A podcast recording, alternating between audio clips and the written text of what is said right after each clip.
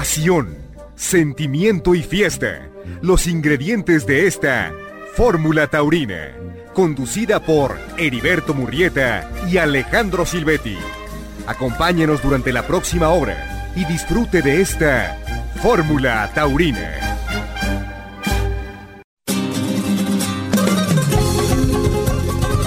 ¿Qué tal amigos? ¿Cómo están? Nos saludamos con mucho gusto en este domingo aquí en Fórmula Taurina, el compañía del matador Alejandro Silvetti. Alejandro, buenas noches.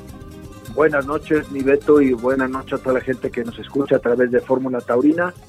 Bienvenidos a este programa del domingo 18 de septiembre de 2022. Qué gusto saludarte, Matador. Miguel Bárcenas está en la asistencia de producción. En eh, la producción, eh, Rodrigo Vargas y Casa. Estamos en las dos cadenas nacionales de Radio Fórmula y vamos a comentar los temas que tenemos el día de hoy. Tendremos el hilo del toreo sobre la actualidad de la Plaza México con relación a la entrevista que nos concedió la semana anterior el abogado de la empresa de la Plaza México, Raúl Pérez Johnston. También un enlace con Oscar Fernández allá en Zacatecas para que nos hable de la última semana de la feria de Zacatecas, resultados de jueves, viernes y sábado. También platicaremos con Fernando Romero de lo ocurrido en Juriquilla, en Querétaro, la actividad en San Miguel de Allende. Y vamos a comenzar el programa de este domingo aquí en Fórmula Taurina. El hilo del toreo.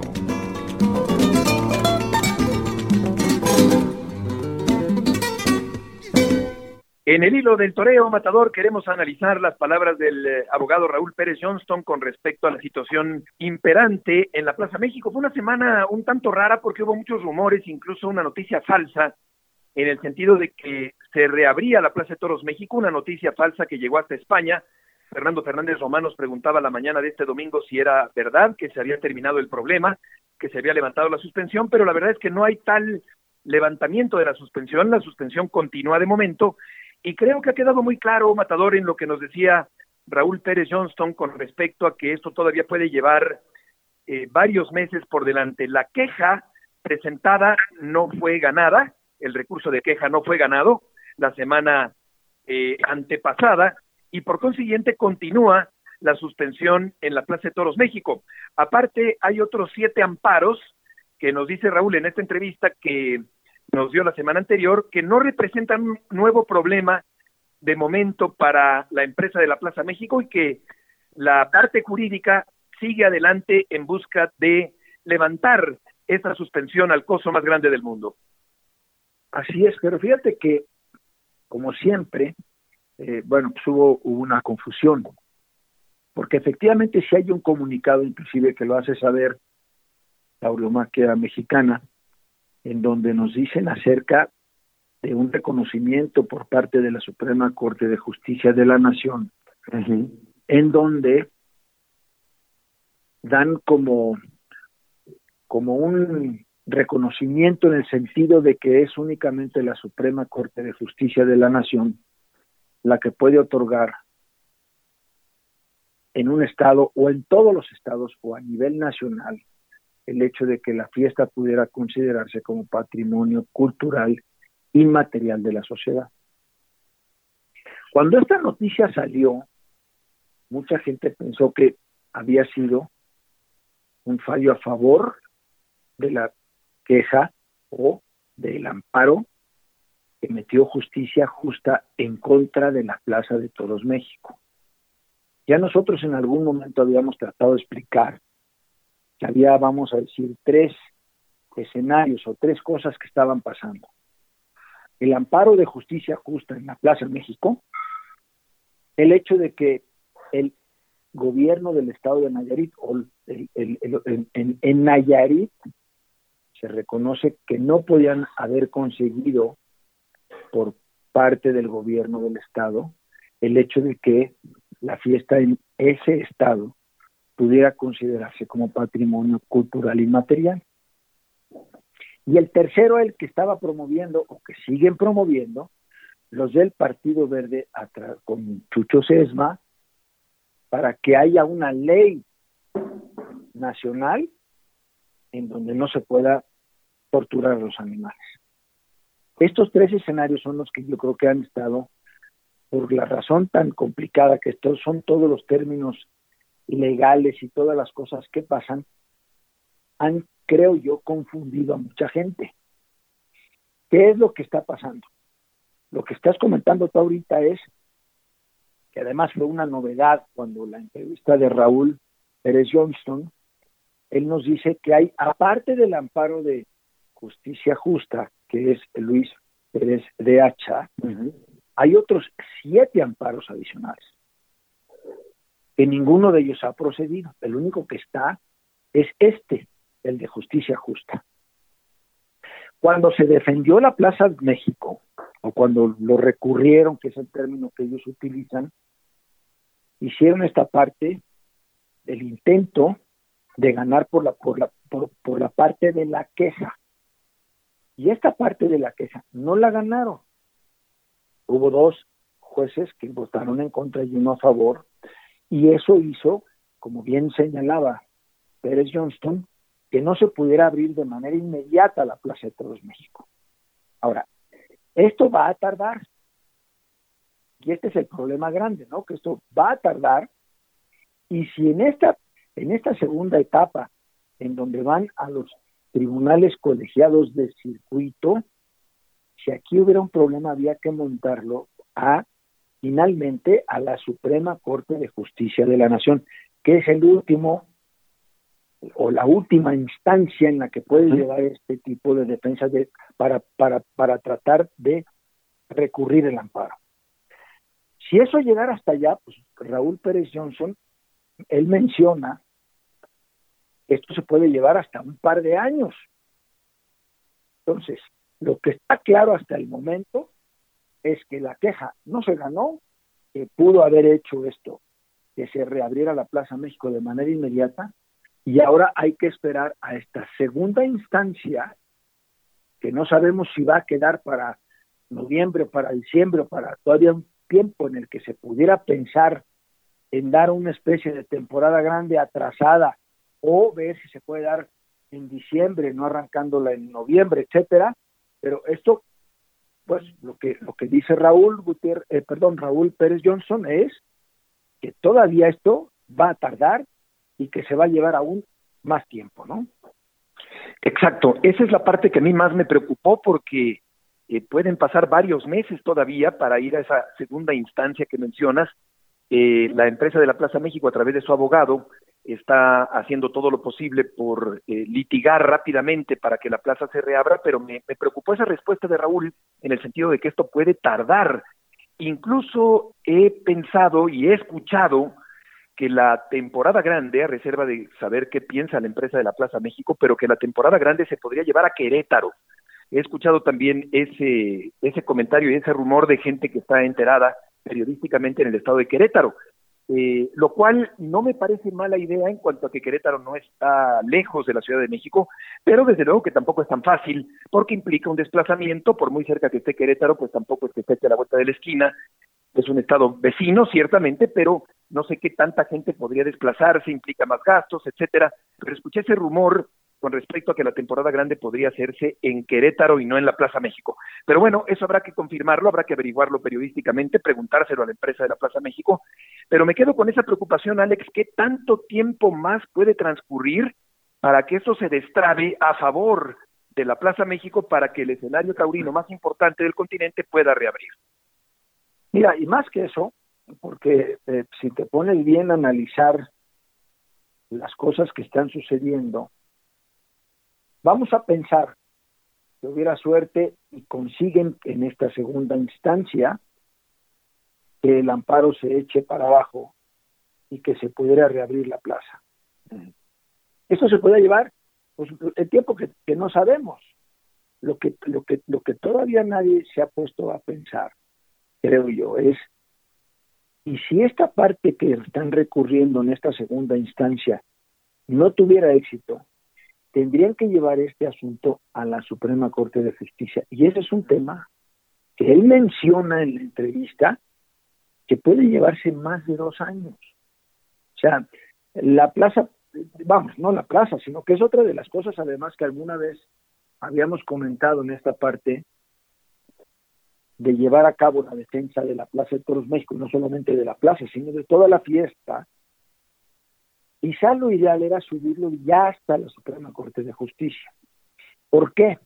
Además hay que pensar que todo esto que está pasando aquí en la México, que pasó en Zacatecas, que puede pasar y, que lo han intentado en Puebla, y que además, te lo digo, en Venezuela, inclusive en Tobar, la feria de este año, y le impidieron a los niños entrar a la plaza de toros. O sea, los ataques están a la orden del día. Va a haber ataques siempre, en todo el tiempo. Quizá entonces lo que en, aquel tiempo mencionó eh, este Javier Jiménez, el licenciado que estaba haciendo el debate con Luis Pérez de Hacha en aquel programa que hicimos alusión, allí él menciona que, que, efectivamente a lo mejor había que llevarlo hasta arriba para que entonces ya no pudieran existir todo este tipo de demandas, de amparos, de que, lo puede hacer cualquier gente en cualquier momento, cualquier, este, no ni, siquiera tiene que ser una sociedad ambientalista, puede serlo cualquier este, persona física, por decirlo de alguna manera, y, y, y esto, pues que vamos, lo único que nos encontraríamos es que este, tendríamos o estaríamos en jaque en todas las filas, en todas las plazas, en todo momento, que esto pues esto ya es la locura, ¿no? Sí, sí, totalmente. Eh, yo creo también que la empresa tiene un compromiso con el señor Cosillo de seguirle pagando una renta y que con tal de eh, seguir pagando la renta, pues tiene que hacer eventos que no sean taurinos dentro de la plaza para no mantener ese gigante de concreto cerrado. Pero también sería interesante, Matador, saber qué tanta prisa tiene el señor Cosío o qué tanto le conviene que en un momento dado eh, pudiera acabarse temporalmente o definitivamente la actividad taurina en esa Plaza México, porque habría que saber qué, qué, qué tanta prisa corre o qué tanto más le interesa hacer otra cosa en ese espacio. He escuchado también muchos rumores en torno a que a lo mejor no le corre tanta prisa y que pudiera tener otras intenciones u otros proyectos en el espacio que ahora mismo ocupa, que es un espacio muy grande, la Plaza de Toros México, para pensar quizá en otro negocio. En ese sentido, a mí me gustaría escuchar al señor Cosío. ¿Qué opina don Antonio Cosío de esta situación eh, y qué le conviene más como propietario del inmueble? Esto creo que también es importante, flota en el aire, mucha gente lo pregunta, mucha gente lo menciona, eh, y mucha gente lo rumora con respecto a un gran interés o no tanto de que se mantenga la situación como está para quizá pensar en otra cosa en el espacio de la Plaza México Matador. No sé qué piensas sobre eso. Mira, son, son muchísimas especulaciones. Lo hemos hablado en otras ocasiones. Eh, la propiedad de los señores Cosío no solamente incluye la Plaza México, incluye también el Estadio Azul, incluye la, la, tienda de suburbia que está ahí en la esquina, el, el, el, otro, este, el Superama que está detrás, el estamiento. todo ese predio, ¿no? Todo eso, pues imagínate, si tú pudieras quedarte con todo eso para poder hacer un desarrollo, pues es en esa parte de la ciudad, pues es, es una, es, es, es una perla negra, ¿no? Imagínate tú el, el predio y todo, que, que, que, están especulando desde luego. ¿Por qué? Porque había que saber si, por ejemplo, para poder demoler la Plaza de Toros México necesitarías tener esta suspensión definitiva para poder decir, oye, pues yo ya, aunque esté considerado un monumento eh, arquitectónico, eh, si es que fuera, ¿no? que decir, oye, pues ya no puedo dar, ya por la ley ya no puedo dar toros, pues la voy a, la voy a, a, tirar. Eso es especulación, yo digo, es que eso es ¿cómo te puedo explicar? Sería este, pues, vamos, inocente no pensarlo, ¿no? Pero además, a lo mejor te lo dicen.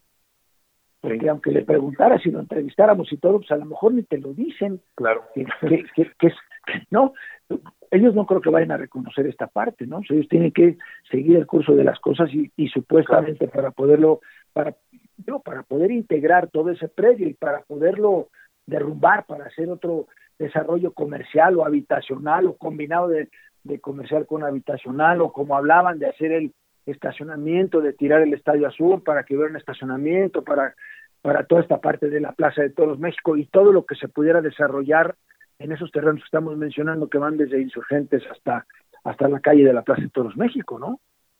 Exacto, exactamente. Eh, no sé si mientras siga recibiendo su, su renta, él esté cómodo con esa situación o tenga otro proyecto a futuro en medio de esta situación que estamos viviendo.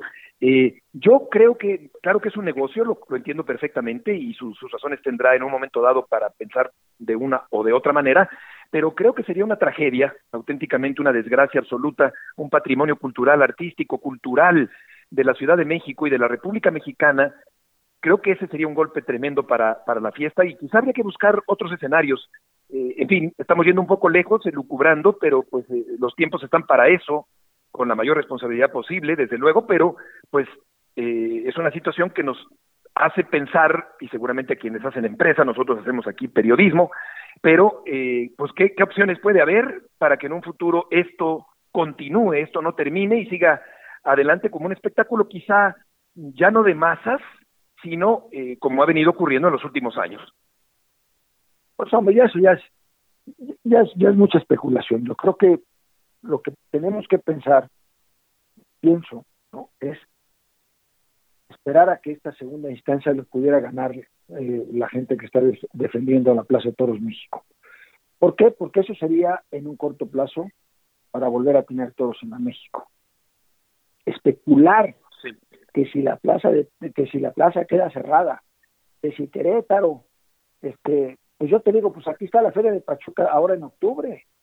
También. ¿Qué, qué hizo Querétaro hace treinta y tantos o cuarenta y tantos años, cuando la Plaza de Toros México la, la dejó de operar el doctor Gaona por ocho o diez años? ¿Qué, ¿Qué pasó con Querétaro? Pues se convirtió en, un, en una plaza de toros que daba toros los sábados y que todo el mundo de, la capital se desplazó para allá. Maravilla, aquella época, los 70.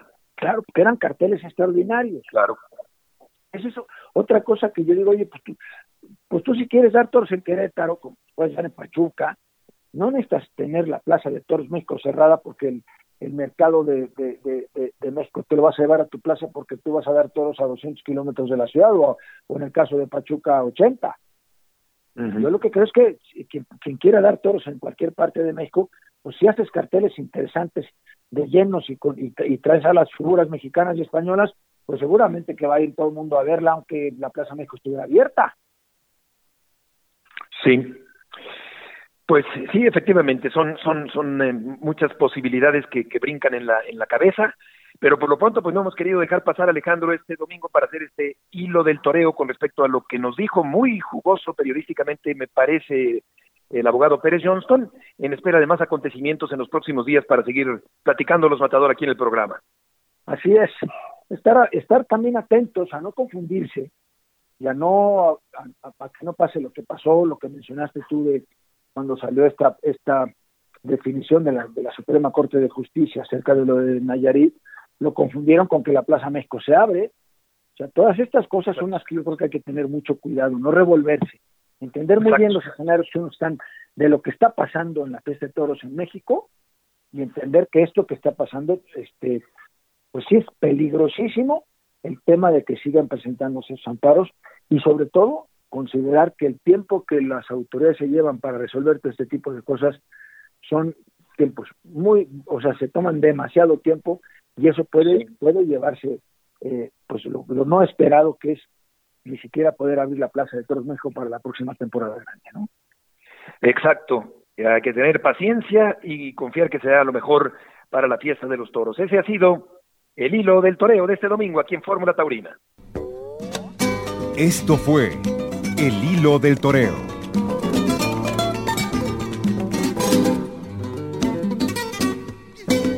Saludamos con mucho gusto en este domingo a nuestro querido amigo y compañero y colega Óscar Fernández allá en Zacatecas. Óscar, mucho gusto en saludarte. ¿Qué pasó esta semana en Zacatecas?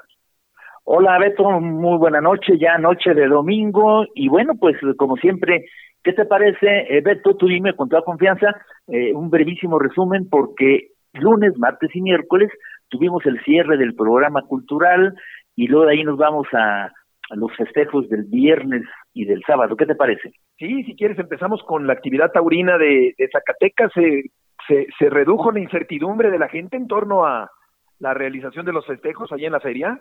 Fíjate que es una pregunta muy interesante, Beto, porque el, martes 13, martes 13, el colectivo nacional de anticorrupción, que como recordarás eh, fue quien eh, promovió el amparo contra actos del patronato de la Feria de Zacatecas, eh, remitió al juzgado segundo del vigésimo tercer circuito el expediente, que ya aquí lo llegamos a comentar hace un par de semanas, solicitando que se pudiera imponer una multa a las autoridades responsables por omitir suspender los eventos taurinos de la FENASA 2022. Como bien lo sabes, Beto, Alejandro y todo el auditorio de Fórmula Taurino, pues los festejos, pese a la suspensión que dictó eh, la juez segunda en distrito, el, la feria arrancó con la novedad del día 3 y seguimos el 4, el 8, el viernes el festival matutino, el 9 eh, y el sábado y el domingo un largo fin de semana. Y bueno, el, este colectivo, al observar que se venía el final de la feria y que todo seguía normal, vamos a decirlo, pues eh, ellos eh, mencionaron que era evidente una desobediencia por parte de las autoridades responsables y con la finalidad de evitar que se siguiera difundiendo, desarrollando y se ejecutaran los festejos restantes que eran, Beto, para el viernes 16, sábado 17 y domingo 18, pues se continuaba, según ellos, vulnerando sistemáticamente los derechos humanos y las garantías involucradas en dicho documento. Entonces, pues fue una petición, al parecer, del colectivo, no hubo ninguna respuesta, no hubo ninguna acción y los festejos se han seguido dando, eh, como ya te lo comenté. En la parte final de su documento, este colectivo eh, ratificó otra vez, insistió que había un evidente desacato a las suspensiones emitidas por la juez eh, por parte de las autoridades responsables y que son actos que pudieran constituir conductas delictuosas. Hasta ahí este tema, Beto. Sí, eh, entonces se dieron las, las corridas. Eh, las autoridades estaban presentes en la plaza en estos festejos de esta semana, vigilando o supervisando que se llevara adelante eh, la suspensión o en caso contrario que se dieran los festejos, como fue lo que ocurrió finalmente?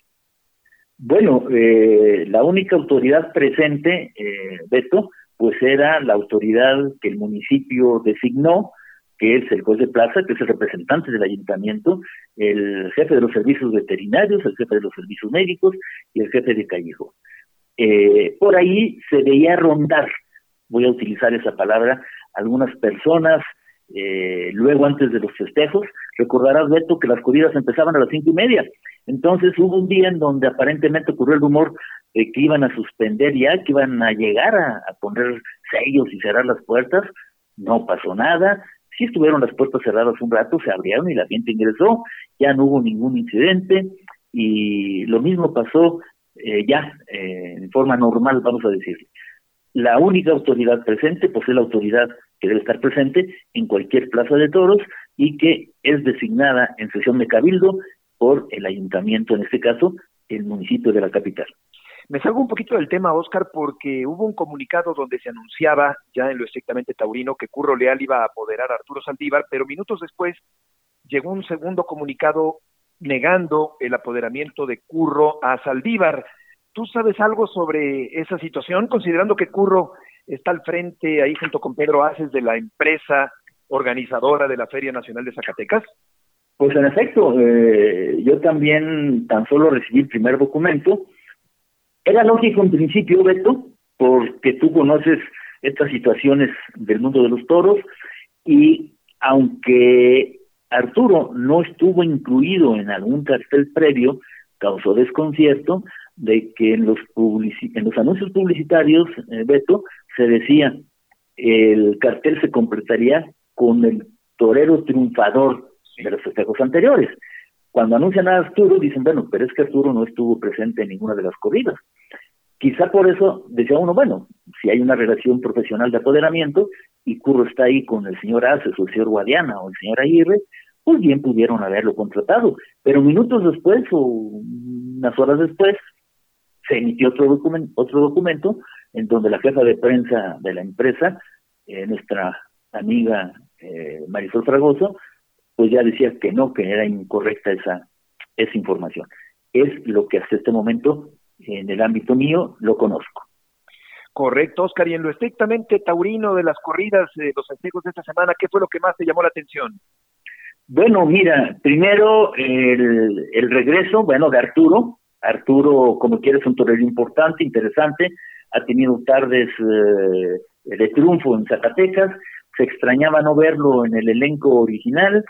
Al final de cuentas, bueno, pues al ser incluido, redondeó la combinación eh, hubo necesidad de obsequiar un toro. Recordarás amigos, recordarán amigos que esa eh, esa tarde, que es una de las fechas importantes en Zacatecas, la del 16 de septiembre, se lidiaron los toros de Guadiana con el de regalo. Arturo estuvo muy bien, muy bien. Eh, hubo eh, aprovechamiento de las condiciones del toro desde que salió a la arena, lo corrió muy bien con el capote y luego eh, ya con la muleta hubo pasos naturales excelentes, los ayudados también con la mano derecha, siempre con una determinación y eh, muy alegre, muy contento, disfrutando y saboreando el toro. Mató destocada y se le entregaron dos orejas y además, este amigos, se dio el arrastre lento a este toro de Guadiana, en general fueron desiguales en, en sus hechuras, pero el séptimo, el séptimo destacó, lo premiaron con un arrastre lento, y el que abrió plaza, que le correspondió a Juan Pablo Sánchez, eh, fue uno de los toros, de los dos que lucieron y que permitieron el triunfo de Juan Pablo, que cortó una oreja en este primero, también en su segundo, así es que al término de la corrida, pues hubo salida a hombros con las orejas de Juan Pablo y de Arturo Saldívar, mientras que Sergio Flores eh, cortó la oreja de su primero, que fue el mejor de su lote. Esto fue la del 16, fecha tradicional, la del sábado, bueno, se esperaba por eh, haber sido incluidos los tres matadores de toros zapatecanos, la experiencia de Antonio Romero, la juventud de Ángel Espinosa Platerito y Luis Ignacio Escobedo, y, con una ganadería que ha venido triunfando, la de Pozo Hondo de Ramiro Latorre.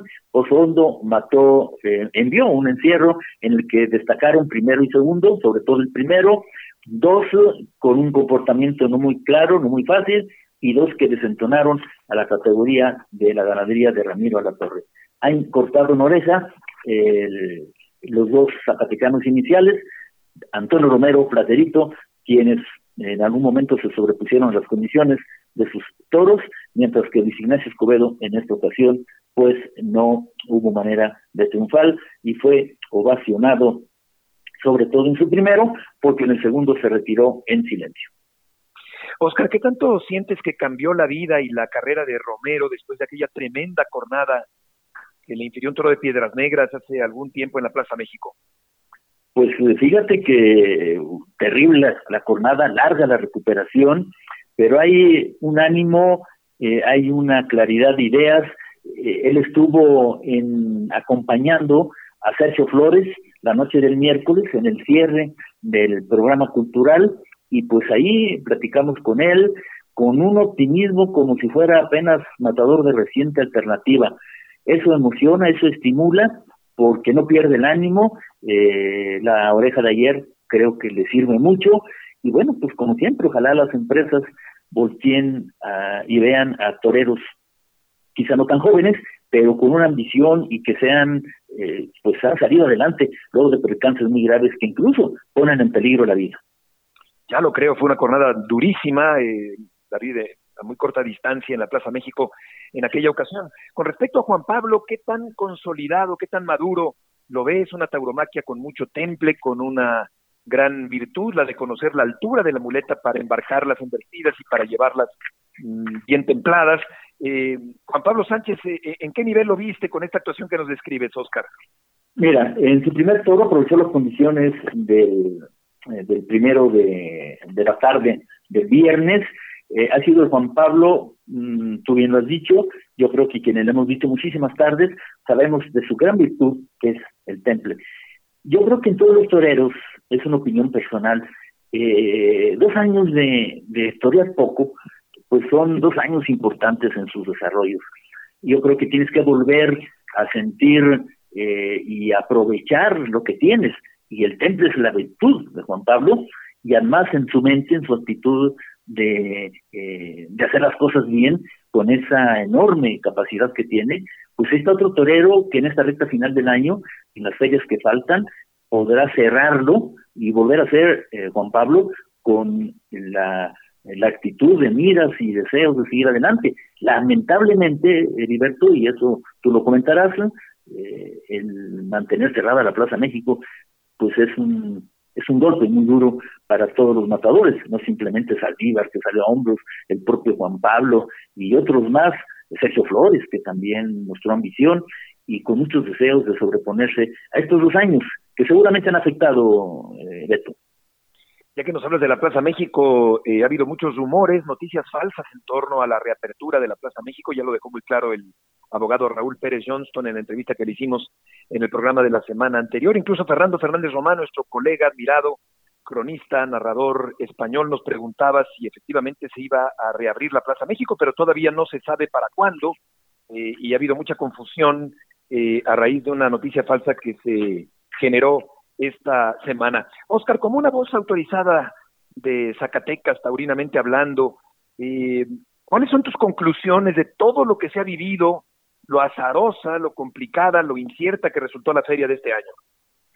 Mira, yo quisiera, eh, Heriberto y Alejandro y todo el equipo, eh, gracias a Dios he sido testigo del desarrollo de la fiesta de los toros desde hace muchos años. Me tocó el inicio de la construcción de la monumental y he estado muy cercano al desarrollo de todas las ferias desde 1976. Imagínate, en una en un examen estrictamente personal y honesto, te comento que ha sido una una feria mm, con eh, con muchísimas muchísimas complicaciones. Eh, lógico que el, amparo fue un golpe durísimo. El ofrecer 10 corridas de toros, un número impresionante en condiciones en donde la economía del Estado no es la mejor, en donde la seguridad no es la mejor, en donde las condiciones de la fiesta de los toros tampoco eran las mejores. Yo creo que debe reconocerse el esfuerzo de una empresa que apuesta, que viene, que trata de volver a la fiesta. Dos años sin toros en Zacatecas, 20 y 2021 por la pandemia. El resultado hasta este momento no es nada afortunado, mm, así, honestamente. Eh, yo creo que el no ir la gente a la plaza fue el primer signo detonador de que algo no está bien, y no solamente en Zacatecas, en muchísimas partes de nuestro país, en donde la gente se ha ido alejando. Un análisis que tenemos que hacer de la responsabilidad del creador de enviar toros, si es correr toros, toros, si es novillada, novillada, los toreros hacer su, gran esfuerzo de dedicación, de, de compromiso con la gente, y también las empresas pensar en la economía. Yo vuelvo a ratificar, Zacatecas, Zacatecas esperaba más porque eh, hay muchos miles de trabajadores del gobierno del Estado que otros años eran beneficiados con beneficios en cuanto a adquirir boletos y pagarlos en seis quincenas, eh, trabajadores de la universidad, las damas, las mujeres, dos por uno, los niños no pagar mayores de 12 años, sí, pues no, ahora dijeron, aquí todo el mundo paga, entonces la ausencia de toreros importantes, un Leo Valadez, un Isaac Fonseca, eh, el propio Joselito Adame, pues hace que los carteles para mucha gente, eh, y además ningún torero español, bien por la apuesta mexicana, eso se valora, pero al final de cuentas no tenemos el arrastre de los toreros mexicanos pues para llevar eh, 8, 10, 12 mil personas a los tendidos. Sí, claro. La suspensión eh, nos hace ver claramente que hay eh, fuerza antitaurina en Zacatecas, pero te preguntaría qué tantos grupos antitaurinos hay en Zacatecas si es que existen, o qué tan fuerte es la corriente que está en contra de la tauromaquia en un estado tan taurino precisamente como Zacatecas. La corriente es mínima, los grupos antitaurinos son pobres, con mucho respeto, eh, eh, digamos, somos respetuosos de sus pensamientos, pero este esta agrupación, incluso los abogados que la encabezaron, pues eh, se han ganado la antipatía de, de, toda la familia taurina, de los ciudadanos, porque hemos olvidado esta noche en eh, Fórmula Taurina el impacto económico terrible, ¿eh? este, restauranteros, hoteleros, mm, taxistas, no, no, no, no. Eh, la fiesta de los toros gira en las ferias mexicanas, es un elemento fundamental. Entonces, con este impacto, imagínate que iba a venir gente de municipios o de entidades vecinas, con incertidumbre, todavía a la una, dos de la tarde en cada día de corrida, la gente preguntaba, bueno, ¿y de veras va a haber corrida? Pues la gente se espantó y se asustó, se preocupó y no fue a la plaza. Oscar, eh, y por lo que toca al ciclo cultural, ¿cómo terminó allá en Zacatecas? Sensacional, eh, Heriberto. Hubiéramos deseado que yo también platicara de que sensacional las corridas, con triunfos de los toreros y la gente entregada muy rápido. El lunes, pues este, eh, este taurino, este doctor Antonio Casanueva, cimbró ahí la sala de exposiciones porque eh, luego de explicar el animalismo, su filosofía y la visión, retomó los valores de la tauromaquia que siguen siendo muy necesarios para nuestra sociedad. En algún momento de su interesantísima conferencia se refirió al esfuerzo, la capacidad, el sacrificio, la responsabilidad, el valor, la lealtad, la honestidad y la entrega, así como el compañerismo. Valores morales, dijo Toño, en donde agregó también en la fiesta de los toros el sentido del honor, el valor de luchar sin odio y sin ánimo de venganza, la belleza y la dignidad de la persona humana. Y todavía Toño agregó valores estéticos como la elegancia, la gallardía, la armonía de movimientos, las formas y los volúmenes equilibrados. Esta fue la conferencia sobre el aspecto de la defensa de los toros también por parte de Toño Casanueva y de sus colaboradores, quienes comentaron su libro, como fueron una diputada, eh, nieta, eh, nada menos de aquel inolvidable ganadero, don Manuel Ibargüengoitia Yaguno, y un eh, escritor y taurino hidrocálido, Antonio Adrián, Adrián Sánchez.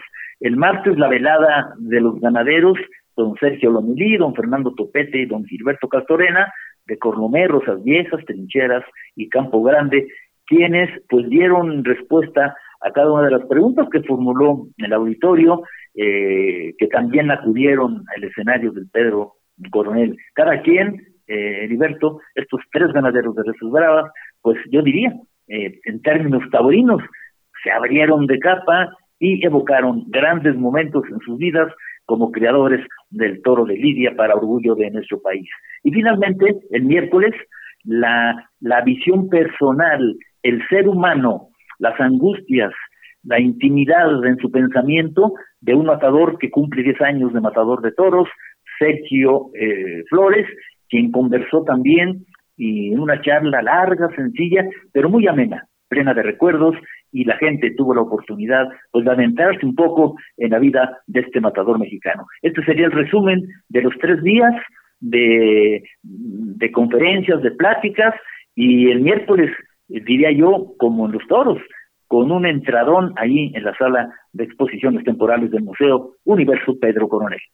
Qué interesante, qué cálida tu reseña, qué completa. Eh, Sergio Flores contó alguna anécdota en particular o dijo algo que te llamara la atención sobre este aniversario suyo como matador, un emblemático matador tlaxcalteca contemporáneo. Sí, fíjate que yo me quedo, eh, hubo dos o tres momentos. Mira, hubo un momento periodístico muy emotivo, porque le enlazaron telefónicamente con sus padres, los padres expresaron su cariño al hijo, eh, su apoyo fundamental.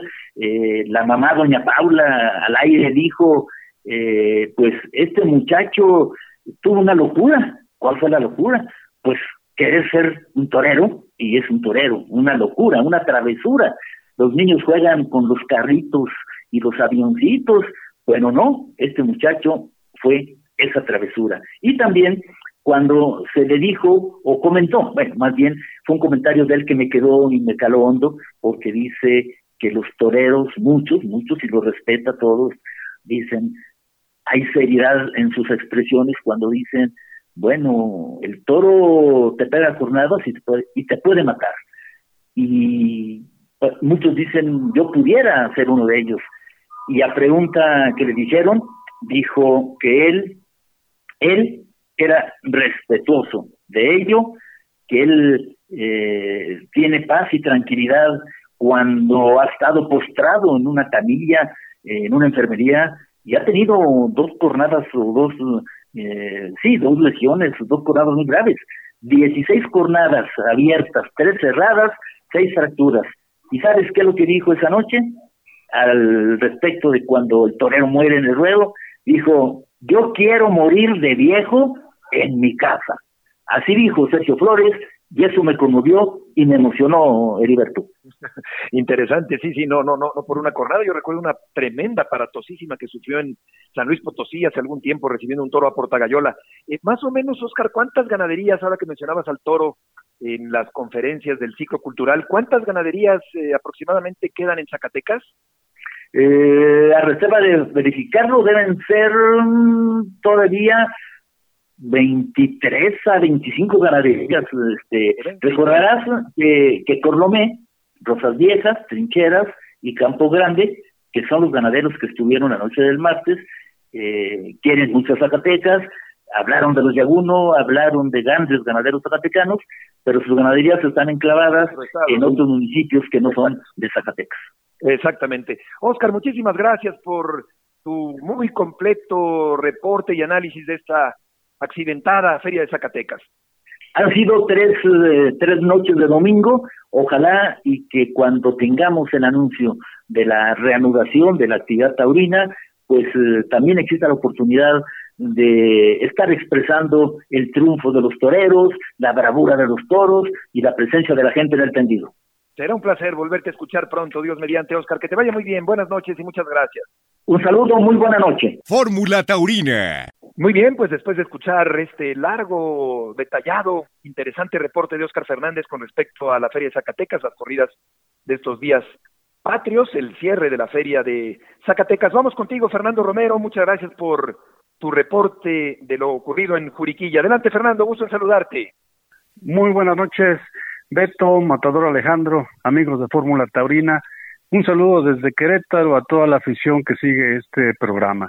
Pues con el gusto de compartir las incidencias de las dos corridas con motivo de las fiestas patrias y en el marco del aniversario 35 de la Plaza de Provincia Juriquilla, se dieron el 15 y el 16 de septiembre. El jueves estaba anunciado un cartel con ejemplares de Shahai para Arturo Macías, José Mauricio y Sergio Flores y echando por delante a los hermanos José y Javi Fontanet.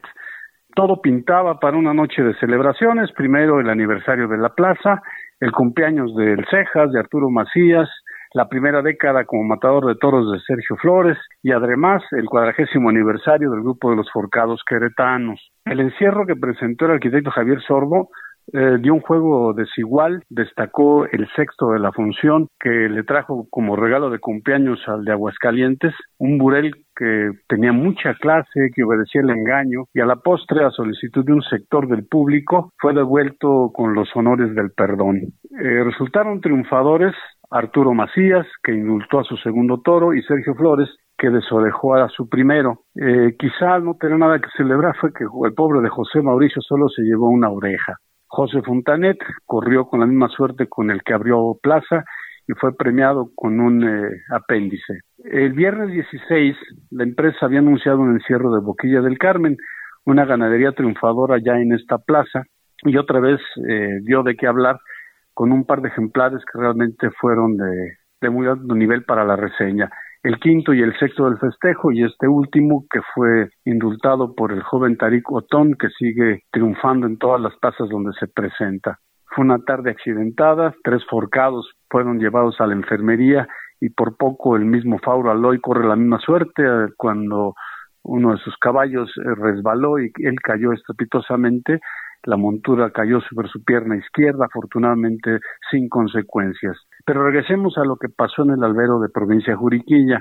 Partieron plaza Jorge Hernández Gárate, Fauro Aloy y el ya mencionado Tarik Otom. El más veterano del cartel, eh, Jorge Hernández, contó con muy poca colaboración de sus dos enemigos, estuvo muy voluntarioso, el público incluso lo sacó a saludar en su segundo y él se dio de regalo una vuelta al ruedo. Fauro Aloy, que volvía tras haber tomado la alternativa aquí en esta plaza de provincia Juriquilla, empezó a batallar cuesta arriba con la poca colaboración de su primer enemigo, aunque sí exhibió ya algunos avances y de no haber fallado con el rejón de muerte En el segundo, probablemente hubiera recibido un apéndice. Eh, sin duda, el triunfador de la casa fue Tariq Otón, cortó la oreja a su primero e indultó al que cerró la función. Y hay que destacar que en el caso del el queretano Tariq Otón, pese a su bisoñez, sigue mostrando que ya tenemos en él a un rejoneador de clase y con estilo propio y seguramente ya estará listo para la alternativa.